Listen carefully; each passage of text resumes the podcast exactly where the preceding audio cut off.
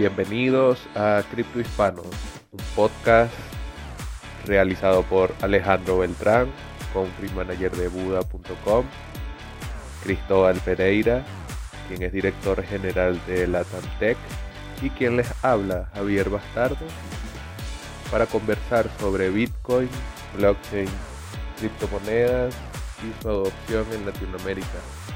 Siempre entre amigos, entre panas, entre parces, de una manera amena y distendida.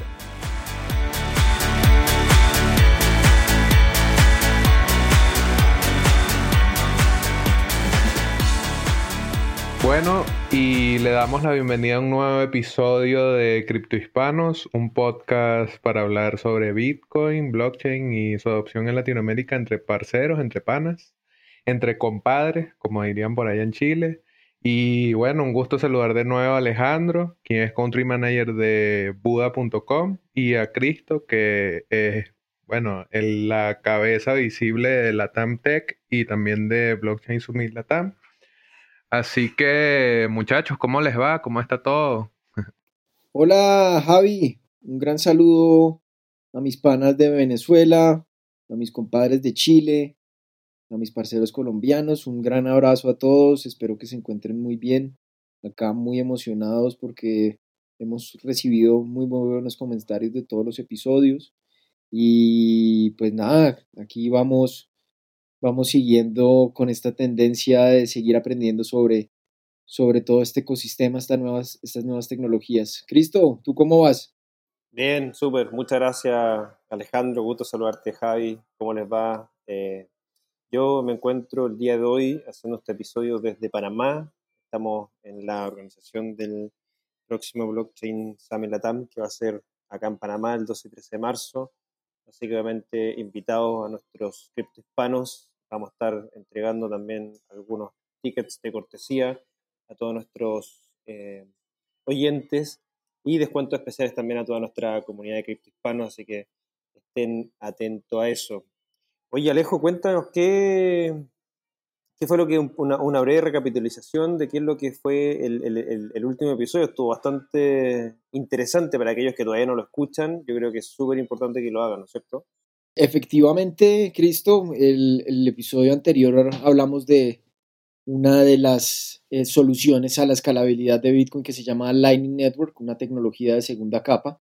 Y, vimos toda esa parte conceptual, en qué consiste la tecnología, Em, hablamos también sobre las wallets, eh, qué wallets eh, en estos momentos soportan esta tecnología, eh, que pues ya lleva casi dos años, en, ya va a cumplir en marzo dos años en, en ser, en salir al aire. Y pues también un poco nuestra experiencia con ese, el juego de, de Lightning Network Trust Chain que, pues es pasar la antorcha de Lightning y que tiene también unos, unos objetivos misionales bastante interesantes. Sí, muy interesante todo eso, nuestra experiencia. Gracias a Javi también por guiarnos en, en ese proceso, ayudarnos con las wallets, de transferir, que había que eh, emitir los invoices y todo esto. Todo muy buena experiencia. Después le repetimos ¿Tú tuviste la, la, antorcha de Satoshi, la que, la que creó Javi, el equipo de, de Satoshi en Venezuela en su último meetup? Yo ya la, yo, yo, yo tuve dos ahí con, con Javi. Javi creo que sigue repartiendo y van como en, como en 120 mil Satoshis. Creo que estuvo, ahorita va, la, va rueda la bola, estuvo, vi que también estuvo Franco, tuvo la antorcha en su momento, Franco Amati de, de Signatura y de Bitcoin Argentina y hemos compartido varias experiencias y he visto mucha gente activa con, ojalá no se hayan robado otra vez porque eh, esa vaina fue tenaz. No, efectivamente. Javi, estado bien la antorcha, ¿cierto? Yo creo que ya estábamos cumpliendo con, con la meta que ustedes querían para Bitcoin Venezuela, ¿no? Sí, la, la LN Trust Chain 2, que fue en la que estuvimos, esa sí se la robaron seis o siete veces. Pero la fueron reponiendo, pues, o sea, la gente que la envió al que se la robó la iba reponiendo. Y la de nosotros, la antorcha de Satoshi, por ahí nos sacaron varias notas porque fue como una en donde el predominio fue de hispanohablantes. Al principio éramos solo latinoamericanos, pero fue a donde Lunaticoin, que es un español que tiene un pod también, y después se fueron añadiendo otras personas de Europa, entonces ha ido como saltando un poquito y de mil en mil satoshis vamos ya desde 10.000 hasta 103.000 va ahorita el invoice que lo tiene, la antorcha ahorita la tiene Diego Gurpegui, también argentino. Excelente. Bueno, esperemos que ya al momento de publicar este episodio se haya cumplido con, la meta y se haya enviado a eh, Bitcoin Venezuela. Bueno, excelente lo que tuvimos esa, ese, último episodio, así que invitado a los que no han escuchado todavía, que puedan eh, eh, escucharlo, muy interesante, hablamos de, de, todo lo que es Lightning Network, que obviamente para lo que son eh, eh, Bitcoin, Bitcoiners, les interesa mucho. Pero también hay otro tema súper relevante que ha estado, yo creo que también en boga, al igual como lo, fue Lightning, lo ha sido Lightning, pero este último año también en, mucha boca de, de más aquello enfocado en el área de las finanzas, que es el DeFi, que es este denominado, denominada tendencia de Decentralized Finance o finanzas descentralizadas, otros le han dicho de Open Finance, pero al fin y al cabo una tendencia que busca principalmente a través de la tecnología blockchain em, poder descentralizar las finanzas como las conocemos el día de hoy y es parte de lo que vamos a conversar en el episodio de hoy. Así que le partimos también agradeciendo a nuestros sponsors que hacen posible este nuevo episodio de Cripto Hispanos. Les recordamos que este episodio fue traído a ustedes gracias a Local Cryptos, Buda.com, Satoshi en Venezuela y Latam Tech. Muchas gracias a nuestros queridísimos sponsors. Bueno, muchachos, eh, yo quiero darme el gusto de partir preguntándole a Javi, nuestro, gran Bitcoiner maximalist, eh, sobre, sobre DeFi. ¿Qué, ¿Qué, has escuchado, Javi, sobre lo que es esta tendencia de, de Decentralized Finance? ¿Cómo lo ves dentro del ecosistema? Eh, Lánzate con todo nomás, Javi, no hay, no hay problema. bueno, eh, que claro, como uno es el Bitcoiner, queda aquí como el que odia todo lo demás. Pero no. Eh, no, no, no. A mí, pero el punto de vista. a mí. Pero no está mal, no está mal. no, no, no, no está mal. Si eso hay que dejarlo claro. A mí me gusta el punto de vista de Javi. Por eso lo quiero, quiero que él parta con su punto de vista. Ok, bueno, no, claro. Eh, a mí en principio el DeFi me parece que es Bitcoin, pero con otro nombre, pues, o sea, porque al principio la idea original de Bitcoin era precisamente descentralizar las finanzas, eliminando los terceros de confianza, eliminando el señoriaje de bancos centrales y gobiernos del mundo y todo eso, nosotros lo sabemos, e incluso dedicamos un episodio completo a Bitcoin. Pero como Bitcoin no es para hacer millonarios a todos, también hay que buscar otros esquemas en los que, bueno, ofrecer alguna cierta propuesta de valor al tiempo que hacemos platica. Pues, o sea, es muy difícil que alguien que esté en este ecosistema con empresas, con proyectos, etcétera, no quiera tener éxito financiero. Entonces, esta nueva narrativa de descentralizar las finanzas utilizando contratos inteligentes, utilizando plataformas en donde se puedan automatizar cierto tipo de procesos financieros, cierto tipo de procesos que tienen que ver con servicios como préstamos, con servicios como intereses acumulados, etcétera, ha tomado vuelo porque la estructura de Bitcoin no está diseñada propiamente para automatizar este tipo de procesos y por allí entonces ya no es necesario Bitcoin como tal para descentralizar la finanza, sino que podemos crear este tipo de productos en plataformas como Ethereum y bueno, creo que en Ethereum es donde está la mayoría, pero también se podría hablar de algunos proyectos que hay por allí en, en EOS. Pero eh, en líneas generales a mí me parece que es un poco la idea de Bitcoin, pero como revisada para, en cierto modo, favorecer estos proyectos dentro del mercado. No voy a detenerme a nombrar en particular cuáles, pero como que buscan cumplir ciertos elementos que el propio funcionamiento de Bitcoin no da, como ya dije antes, y que pueden generar cierto interés en el mercado, pues porque obviamente alguien que puede obtener una moneda estable en un mercado donde la volatilidad es algo que afecta desde la punta de lanza que es Bitcoin hasta la más pequeña de las shitcoins, pues obviamente tiene algo que ofrecer, o sea, ahí hay un valor que ofrecer. La cosa es cómo se lleva eso a la práctica, si los trade-offs son suficientemente claros para la persona que utilice sus servicios y si realmente van a ser sostenibles en el tiempo, pues porque hay varios de los esquemas que han tenido que ir cambiando, aumentando las comisiones en un lugar, cambiando y migrando de cómo se colateraliza, etcétera.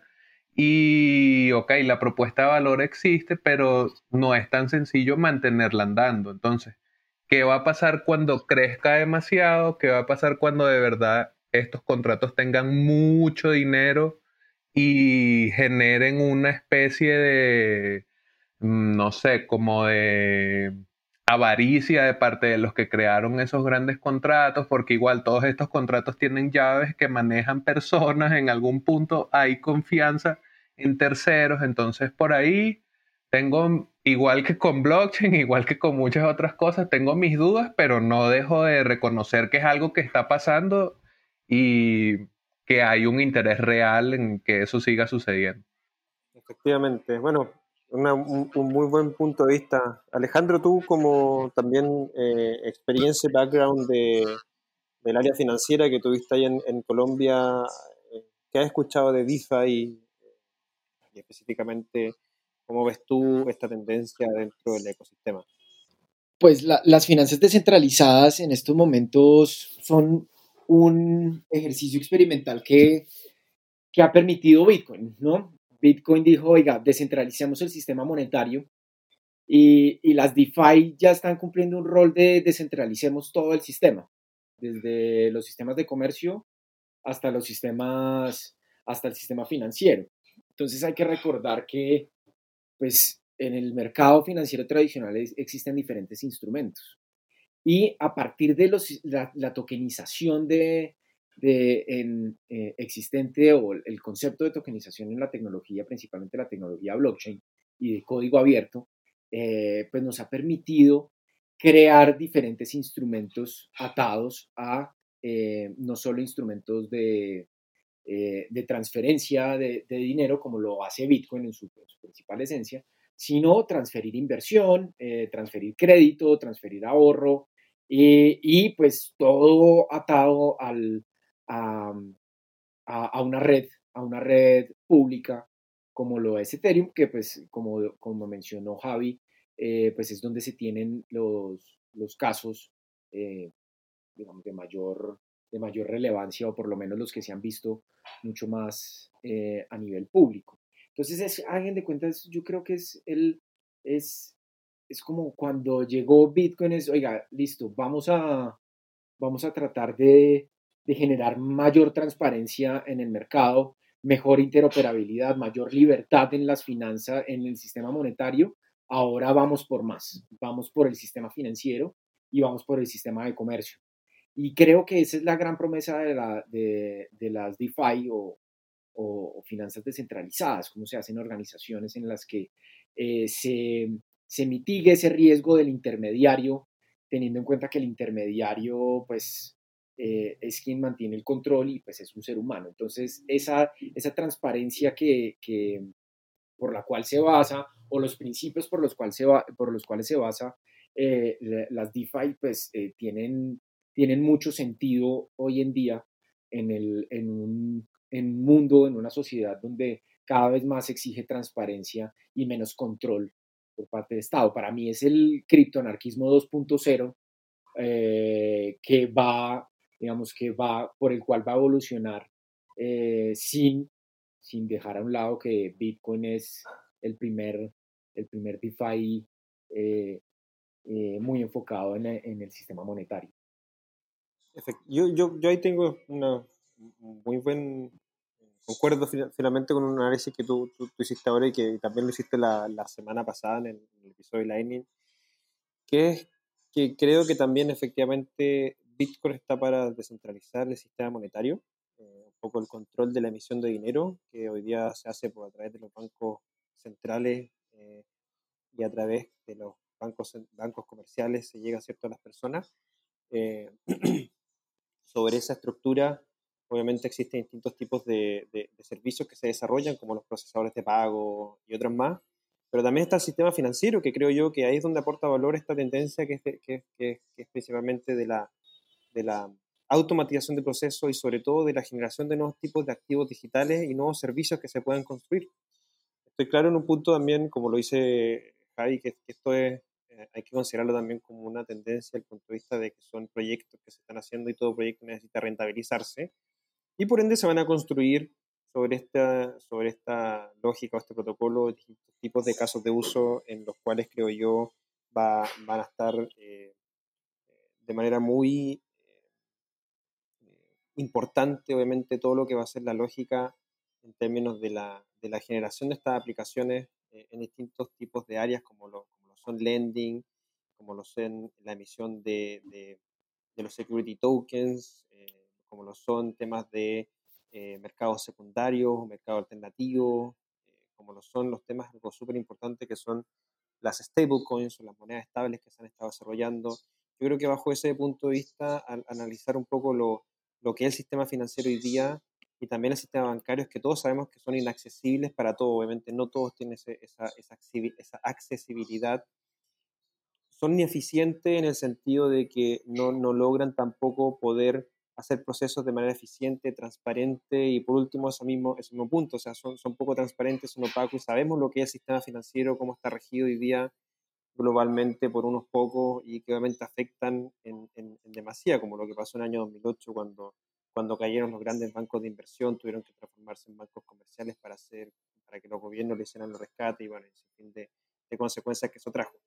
Espero que eso no pase lo mismo, porque obviamente eso también puede pasar. Un, un banco tipo JP Morgan o, o, Goldman Sachs podría montarse sobre blockchain, claro que sí, y esperemos no llegue a ese nivel de avaricia como, como en el sistema financiero tradicional, porque si no significaría que estamos construyendo el mismo sistema financiero como lo conocemos hoy día, solamente que la única diferencia es que está sobre blockchain, lo cual espero que no, no sea así. Pero no se nos haga extraño, ¿no? No se nos haga extraño. Si ya salió JP Morgan, eh, Jamie Dimon criticando las criptomonedas y luego lanzando una propia, eh, seguiremos con esa tendencia. Ahí yo creo que es es chévere, eh, es chévere el ejercicio porque la gente va a, va a lograr diferenciar, diferenciar eh, el control y la transparencia cuando deciden invertir en un, en un activo o no controlado. Entonces eso es lo chévere, eso, eso va a estar bueno. Sí, sí, concuerdo, efectivamente. Yo, yo, creo que ahí es donde van a, van a tratar de hacer su juego, por así decirlo, pero se dan cuenta, o debiesen darse cuenta de que no es lo mismo que en su juego como lo están haciendo hoy día, a como lo montan en, en, un sistema o en un protocolo eh, abierto como, como, como, blockchain. Yo creo que tiene un aporte dentro del ecosistema, tiene, hay que tener sus consideraciones. Yo creo que también lo que dice Javi es súper cierto de que al fin y al cabo los que hay detrás son desarrolladores, un equipo de trabajo que desarrollan smart contract. Un dato no menor es lo que tiene hoy día eh, MakerDAO dentro del, dentro del ecosistema de DeFi, que, que, que es la stablecoin de DAI. Eh, hoy día, eh, si no me equivoco, en todo lo que es DeFi, como se le denomina, hay una plataforma que se llama DeFi Pulse, creo que es .io o .com, pero lo pueden buscar. Eh, va mostrando todo lo que está en, eh, en, en resguardo, por así decirlo, estoqueado en smart contracts. Hay un poco más de 800 millones de dólares el día de hoy y más del 50% está solo en el smart contract de, de, de MakerDAO que, que, genera esta, este DAI, que es este stablecoin sobre dólar norteamericano. Y obviamente hay que tener consideración en términos de seguridad, de lo que puede significar que alguien llegue y meta la mano ahí, porque ahí sí que se puede romper todo esto, esta, fragilidad que conocemos hoy día también en un ecosistema que está tan en, desarrollo y recién en pañales comparado con, con, lo que es el sistema financiero tradicional, creo yo. Sí, sin duda. Muchachos, ¿existe posibilidad de construir este sistema financiero alternativo de la mano de DeFi? ¿Es, lo, que, lo que estamos hablando un poco? ¿Qué, creen ustedes, Javi? con, DeFi en Bitcoin. yo creo, mira, si a mí el único, el único gran problema, yo diría que si... Eh, eh, yo diría que no es problema hoy día. Yo diría que, que hay algo que, que, va a ser, que va a resonar mucho, que está en un trabajo bien de hormiga, creo yo, bien, bien, bien tranquilo, pero con, un, con, con harto, eh, harta parte técnica, que es lo que está haciendo Adam Back con, con, con, su proyecto, que es eh, lo que anunció también en la última BitConf, que un poco lo que también está haciendo RSK, que es, incorporar esta capa de, de, programación a la red de Bitcoin. Eh, yo creo que si eso se logra hacer bien y, y, con lo que obviamente la experiencia y todo el conocimiento que tiene Adam Back, yo creo que hay mucho que se pueda montar sobre Bitcoin. Yo personalmente fui Ethereum desde el 2015, pero, pero yo tengo mis serias dudas si Ethereum tiene la capacidad para soportar lo que se está construyendo hoy día sobre, sobre ese protocolo. Ah, bueno, yo nada más quería decir que por ahí hay cositas que se están empezando a hacer en Bitcoin, pues por eso yo lo nombraba ahí como en broma, pero también en serio. No, y hablando en serio, yo también creo que en, en Bitcoin con, con, todo lo que está pasando con Taproot, con Liquid, em, con lo de, digamos, el mejoramiento de la red a partir de las firmas Schnorr y todo esto, creo que, que Bitcoin va a ser una muy buena competencia más allá de su principal, de su principal recurso, que es el, el de transferir dinero sin intermediarios. Creo que va, va, a pasar algo bien, bien interesante en la red próximamente con ese lanzamiento de Taproot eh, lo que han comentado. Me parece bien, bien chévere. Y, pero, pero y diferente, diferente el protocolo, para no para que después nos diga que, que, que somos tan bitcoiner, cosas así. Eh, que Javi nos llevó a la tendencia bitcoiner. no, pero, a mí no, pero, a pero serio. a mí me fascina Ethereum, a mí me fascina Ethereum. no, no, o sea, a mí igual me, me, fascinaba, pero, pero, pero tanta problema que tiene el desarrollo del protocolo, que tiene un 2.0, que, nadie sabe cómo se va a hacer, cómo se va a construir, los lenguajes de programación, todo eso en la red de Ethereum no es menor lo que está sucediendo. Entonces, yo creo que, y no voy a decir, no, yo lo veo imposible hasta el día de hoy hablar de que se pueda construir esta tendencia en protocolos como EOS, como en Tron, que no, no, no, no veo que exista posibilidad en ese tipo de otros protocolos que son más de... Ahí sí yo creo que hay mucha, no sé, no sé si decir como farándula o mucho marketing, pero pero fuera de eso, eh, protocolo serio, hablemos en serio, eh, lo que está construyendo sobre Bitcoin por el lado de Adam Back y probablemente el lado de RSK, yo creo que, que, es un aporte a esto y, y, en Ethereum también, lo que hay hasta el día de hoy en Ethereum es un aporte, pero, pero independiente del protocolo, yo creo que desde mi punto de vista eh, faltaba esa, esa, esa, esa, capa, creo yo, de decir, ok, hay un sistema financiero que funciona hoy día de una manera que es adicional a lo que es el sistema monetario, que es lo que tiene Bitcoin hoy día ya ultra, creo yo, asegurado con lo que tiene.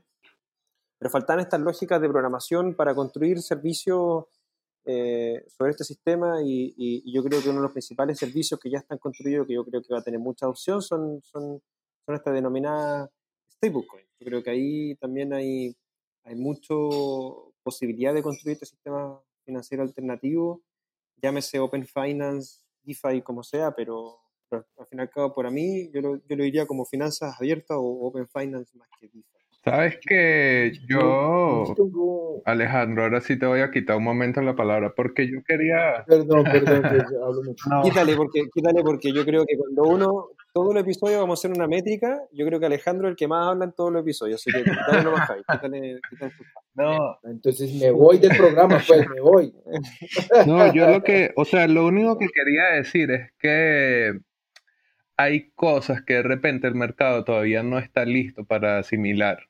Entonces, quizás estamos pensando en que los productos financieros ya son necesarios, es decir, los préstamos, eh, ganar intereses por tener un stake, ganar intereses derivados de la emisión de un token, eh, ganar por participar en un mercado predictivo colectivo, son algunos de esos múltiples usos que tiene esta tendencia de DeFi que nuevamente, y esto que sea tomado como mi opinión personalísima, generalmente parece algo solo de marketing, pues parece solo la mera palabrita sin sentido, estamos haciendo DeFi.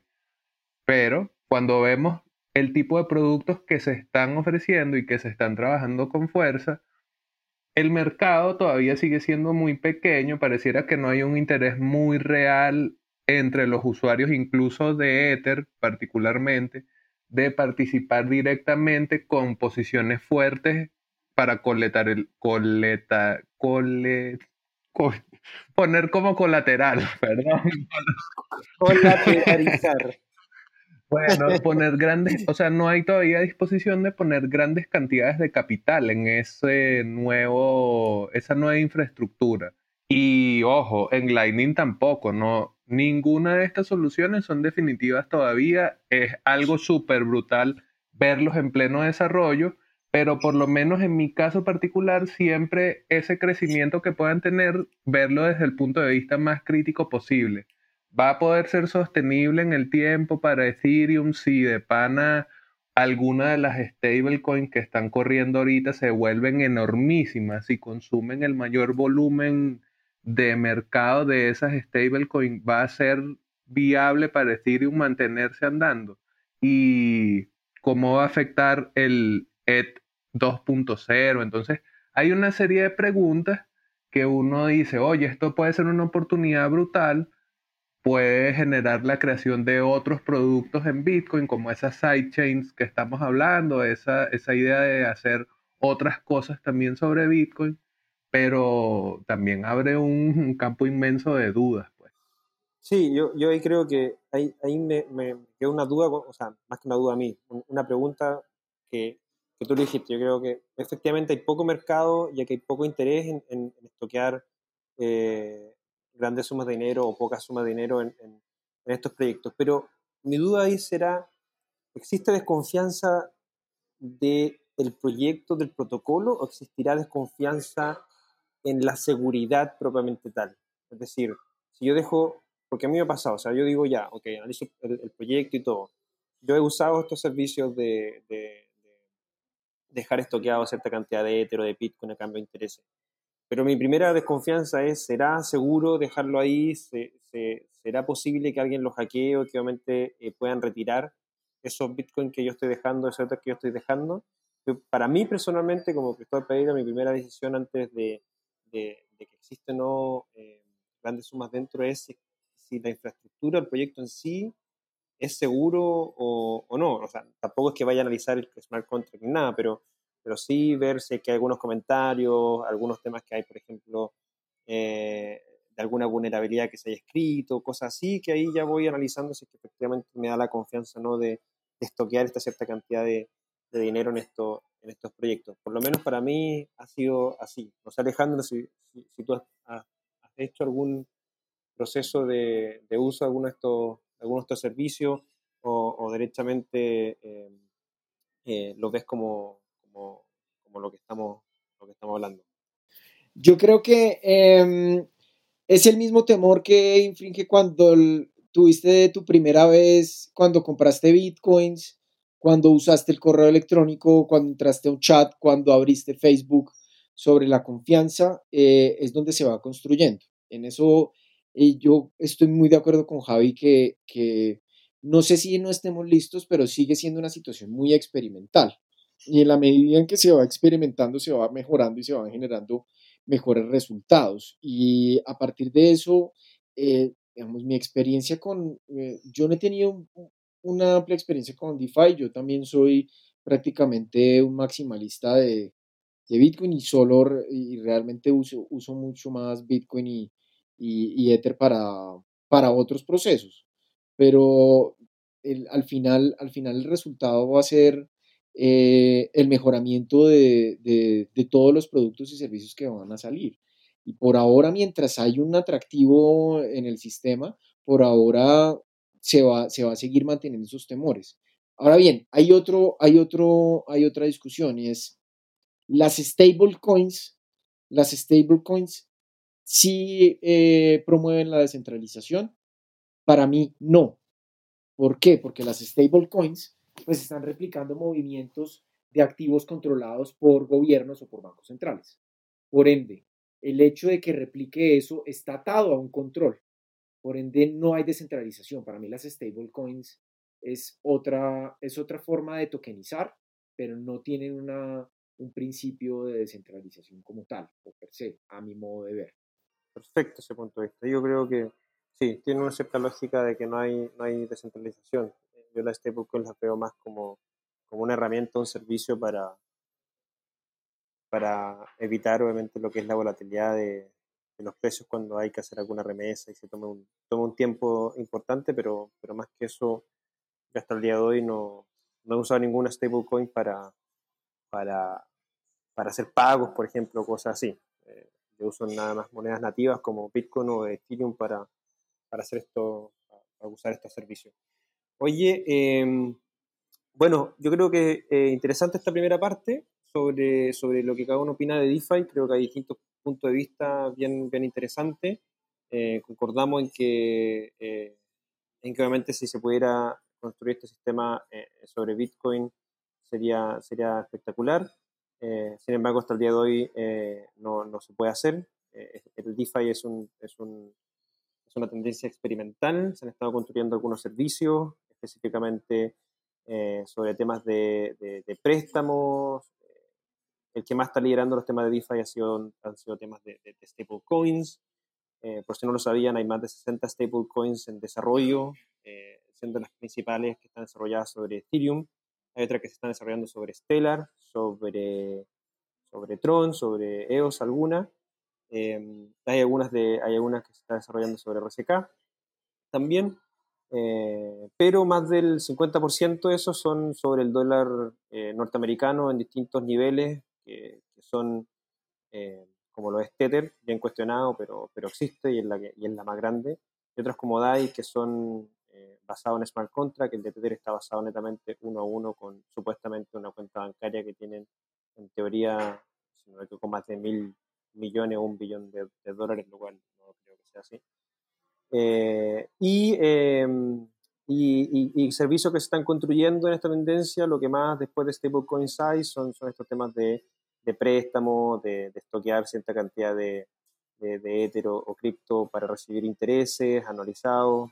Eh, es bien interesante lo que está haciendo, pero todo en proceso de construcción, todo en proceso de, de, recién un mercado pequeño pero, pero, pero creándose este sistema, este sistema eh, financiero eh, alternativo que conocemos hoy día por parte de empresas que están desarrollando negocios sobre este, sobre, sobre el protocolo blockchain. Vamos a hacer nuestro break, agradecer a eh, nuestro sponsor Local Cryptos y continuamos con la segunda parte de Crypto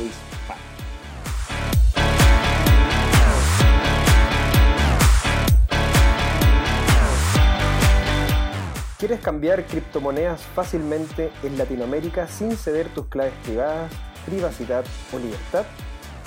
Regístrate en Local Cryptos, el mercado de criptomonedas peer-to-peer sin custodia número uno. Tenemos una promoción especial para comprar o vender sin comisiones en tu primera transacción. Deben registrarse en www.localcryptos.com slash criptohispanos y empezar a intercambiar.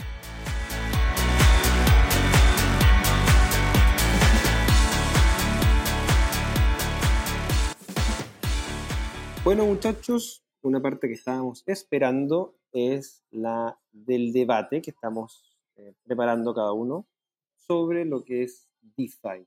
Muchachos, ¿qué, eh, eh, en temas de, desarrollo DeFi, ¿qué tanto creen que, va a aportar para, no sé si llamarlo para la, adopción de la tecnología o, o la adopción de blockchain o la adopción de cripto o, más eh, hacia la descentralización de las finanzas? ¿Dónde, primero que todo, dónde ven ustedes si que aporta o no valor eh, DeFi en el ecosistema? Y, si aporta valor, ¿dónde lo ven? ¿El tema de, de, adopción de, de criptomoneda o, más adopción hacia la tecnología? ¿Quién quiere partir? No se peleen. Javi, por favor, eh, ni más faltaba. Yo me estaba quedando callado, no fuera que me fuese a interrumpir. no, mentira. Bueno, No, pues como ya, ya tengo esa mala fama, eh, prefiero dejar hablar. No, ah, bueno, entonces ahora, entonces ahora tú te quedas callado en este episodio. Esto es lo que pasa. Ahora, ahora. Justo vamos a debatir y te quedas callado. Bueno, yo, en mi caso particular, igual creo que va a haber, va a haber espacio para que estos productos financieros, para que este tipo de esquemas en donde se busca tomar los productos que ya existen en el mercado tradicional, pero retrotraerlos a esta tecnología de las criptomonedas, de los criptoactivos, de Bitcoin en particular, si son las sidechain de Bitcoin lo que tendría el éxito, ¿no? Pues me parece que es un paso natural que daría el propio sistema, pues ir complejizándose, ya no solo cumplir perfectamente las funciones del dinero, ya no es que solo vas a pagar con Bitcoin o con criptomonedas, sino que además va a haber un sistema automatizado que te permita sobre los Bitcoin que tienes, por ejemplo, pedir un préstamo y que se te liquide en una stablecoin también sobre la misma cadena, pues, porque al final lo que se trata es de buscar la mayor cantidad de seguridad posible. Y suponiendo en el escenario que sea sobre Ethereum, que si realmente los productos alcanzan el suficiente nivel de madurez, si realmente Ethereum por sí mismo resuelve los problemas en los que está metido hasta el cuello con bueno, el lanzamiento de Ethereum 2.0, que se supone que es este año y igual todavía no hay así súper, súper claridad estamos a la expectativa, pero suponiendo que eso sea exitoso y que realmente este ecosistema se haga más robusto, pues es necesario, o sea, es necesario porque si las criptomonedas se vuelven el dinero de gasto común en el mundo, o quizás no común, pero sí con un porcentaje más alto, obviamente esos usuarios van a necesitar algo más que solo meramente gastar, porque no, no compras a crédito, no puedes hacer, no sé, pedir préstamos para comprar casas, para hacer cosas, solamente puedes gastar las criptomonedas. Si eso va a ser así siempre, pues creo que no vamos a llegar tan lejos como se supone que debería. Y es un paso de la propia complejización y la propia financiación, será la propia introducción en el mundo financiero de Bitcoin y de las criptomonedas que logren crear un ecosistema DeFi encima. Sí, sí. Bueno, eh, Alejandro, ¿qué, qué, es la opinión que tienes tú? ¿Ya, ¿Ya puedo hablar? ¿Ya me van a dejar hablar? No, bueno, yo voy a... ah, no, bueno. Javi, Javi. No, yo, yo tengo, yo tengo, yo quisiera resaltar, eh, hace dos años estuve en tuve la experiencia de, participar en, el Fino Summit que se celebró acá en Bogotá y tuve eh, el gran honor de conocer a una, a una Femtech eh, muy, muy influyente en Europa que se llama Gela Boscovich. Gela Boscovich eh, decía, hoy en día los bancos están entendiendo que el negocio ya no ronda la administración del dinero, sino la administración de la información. Los datos son el nuevo oro y por ende eso es lo que va a tener valor en el sistema. Y a eso, cuando tú vienes al, tema de DeFi, de cómo descentraliza las finanzas, le encuentras sentido a que esa situación que hoy en día es experimental, en unos años se, vuelva, se pueda volver eh, realmente práctica. ¿Por qué? Porque el sistema ya eh, tecnológicamente ya permite administrar eh, dinero sin intermediarios, permite administrar instrumentos financieros sin intermediarios. Y los mecanismos de autogestión, como nos los han enseñado desde la, desde la información, desde el correo electrónico, pues van a ser eh, cada día más potentes. Y, yo creo que eso, eso se tiene que dar, no, no creo que en un corto plazo, porque todavía estamos eh, eh, ensayando y, generando eh, esta, este concepto de confianza y transparencia a partir de la, tecnología y de su sistema de gobernanza. Pero para mí la situación es, esto, esto va a seguir creciendo. Esto, para mí esto va a seguir teniendo sentido para la gente y en la medida que los bancos o el sistema financiero tradicional no tome ese cambio, pues va a tender a desaparecer. Yo no creo que el sistema financiero en sí vaya a desaparecer, pero sí se va a tener que transformar. Y en esto, pues va a consistir, es el rol que va a jugar las DeFi en, este, en esta nueva era de, de, Internet 3.0. Oye, ¿algún proyecto que conozcan que, quieran eh, hablar un poco que les parezca interesante sobre, sobre DeFi? Eh, yo, yo específicamente he usado algunos, algunos servicios. Eh, he usado el, el, servicio de, de, Celsius Network, que, que, tiene aplicación, que tiene multi-currency Creo que tiene más de 20 currency que tú puedes eh, usar para dejar toqueado. Eh, Ethereum, Bitcoin, stablecoins, eh, otros tokens que tú los dejas dentro por un cierto periodo de tiempo y te va pagando intereses y, después los sacas cuando, cuando quieres. Lo, he usado. voy a usar ahora también para probar Leven, que es solo Bitcoin, que también es lo mismo, pero están construyendo algo, algo bien interesante en, eso.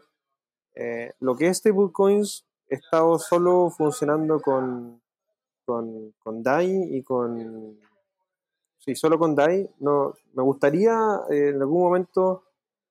Eh, yo personalmente tratar de explicar lo que es lo que es DAI, no, no, he tenido todavía el conocimiento necesario como para explicarlo bien.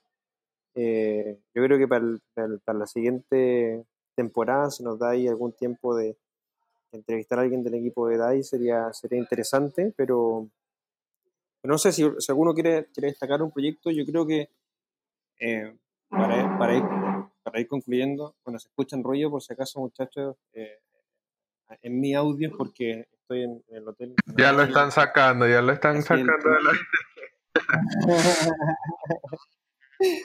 señor, por favor, retírese que, que, acá no permite. Yo, por ahí creo que además él en .io, que además ellos son parte de los que apoyan a Satoshi en Venezuela y regalan una cuenta de ahorro en cada uno de nuestros meetups con Satoshis, además. Eh, hablaría de Money on Chain, que bueno, por ahí todavía está está en pleno desarrollo, ellos incluso están ahí lanzando bien, bien perfilado el producto, entonces como está sobre Bitcoin, quizás no va a tumbar definitivamente ya el dominio ni de DAI ni de Tether y tal, pero igual es interesante para tener en cuenta esa propuesta, a ver cómo termina y si termina explotando el mercado. Eh, yo, yo voy a agregar también que más que un proyecto, eh, si quieren, eh, a todos los que nos escuchan y quieren conocer más sobre DIFA y las cosas que se están haciendo, eh, pueden seguir a Camila Russo, arroba Cami Russo en Twitter. Ella tiene un, un, newsletter que se llama The Defiant y, y hace, ella fue periodista de, de Bloomberg, es chilena, así que es compatriota mía, es latina, así que eso es importante también y entrevistó a, a Vitalik en, en, un evento un par de meses atrás. Eh, es bien interesante lo que está haciendo y tiene un, está ahora desarrollando una especie como de,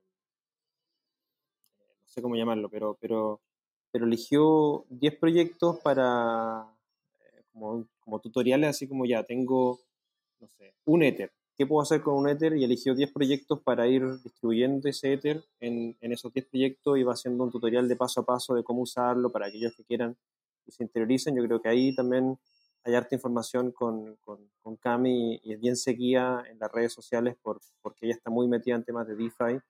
Eh, así que les, dejo el dato para, para aquellos que quieran, obviamente, seguir esa información. Alejo, ¿tú qué quieras aportar a, a, a esto o tú eres solamente buda.com maximalist? Eh, efectivamente, soy buda.com maximalist. Eso no lo vamos a, a cambiar les tendremos muy buenas noticias de buda.com muy próximamente. Pero eh, yo quisiera... Como ver, adelanta algo porque sería bueno para nuestro oyente. Van a, van a incluir tokens, van a sacar algún producto para DeFi.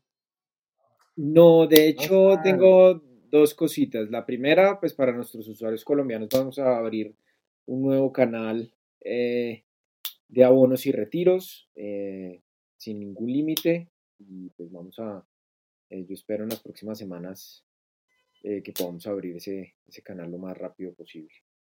Y lo otro es em, muy próximamente, pero es que eso no se los puedo contar, no, no muchachos, no me digan, pero vamos a tener muy buenas noticias, les voy a comentar posteriormente.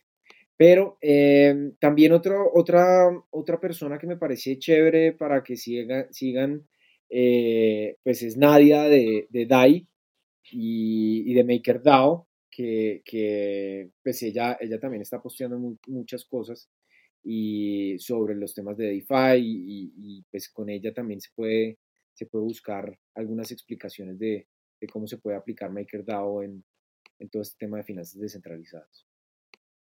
Muy bien. Muchas gracias, Alejandro. Bueno, muchachos, no sé si alguien, alguno más quisiera aportar algún tema para, para ir cerrando. Dejo el micrófono abierto. Si no, vamos a cerrar el episodio del día de hoy episodio número 5, mitad de temporada. Eso no lo mencionamos, ¿eh? No mencionamos que este era nuestro episodio 5, mitad de temporada, muchachos. Son 10 episodios que vamos a estar haciendo de Hispanos.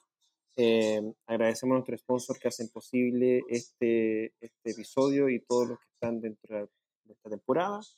Eh, a todos los que nos escuchan, si también tienen eh, algún proyecto, alguna empresa que quieran aportar como sponsor al, al, podcast, bienvenido sea. Pueden escribirnos a criptohispanospodcast.gmail.com o seguir nuestra cuenta de Twitter, arroba criptohispanos. Eh, eso es todo por lo que tenemos, al menos esta semana. Hemos hablado de varios temas, yo creo, en estos cinco episodios. Eh, tenemos muchos más temas por, por, por, desarrollar y anunciarles que el episodio número 10 va a estar dedicado específicamente a grandes contribuyentes de eh, Bitcoin y blockchain, un episodio que está esperando hace mucho rato Alejandro. Todas las veces nos pregunta, este es el episodio de los, ah, de, de, de, los grandes nombres detrás de Bitcoin y la tecnología blockchain. Y lamentablemente le hemos dicho que no Alejandro, sino que número 10, lo dejamos grabado acá para que, para que sepa que es el número 10. Así que nada, muchachos, agradecer como siempre su tiempo, su disposición, eh, su interés con, respecto a la idea. Alejandro, Javi, que tengan un excelente fin de semana. Chao, Cristo. Pásala muy rico en Panamá. ¿Me compras algo? me, sacas la visa, porfa. sí, me bueno, voy a pasar ahí a, hacerlo. Ahí que, que, quién sabe si en marzo, bueno, podemos estar, ojalá los tres. Eh, acá, hagamos algún episodio especial, tal vez podamos hacer algún live, algo así, así que de todas maneras esperemos que eso se pueda dar. Listo, oigan, un abrazo Javi, em, que sigas luchando ahí contra el sistema. Todos los días, mi pana. Tu mensaje anarquista de parte de Alejandro. Un abrazo, tú eres mi, mi, mi referencia, mi ejemplo a seguir. Inspiración inspiración. Mi musa, mi musa. bueno, muchachos. Un abrazo. Un excelente fin de semana. Nuestros cripto hispanos, muchas gracias por escuchar un nuevo episodio de este gran podcast que hacemos para la comunidad latinoamericana. Les recordamos que este episodio es traído a ustedes gracias a Local Cryptos, Buda.com, Satoshi en Venezuela y Latam Tech.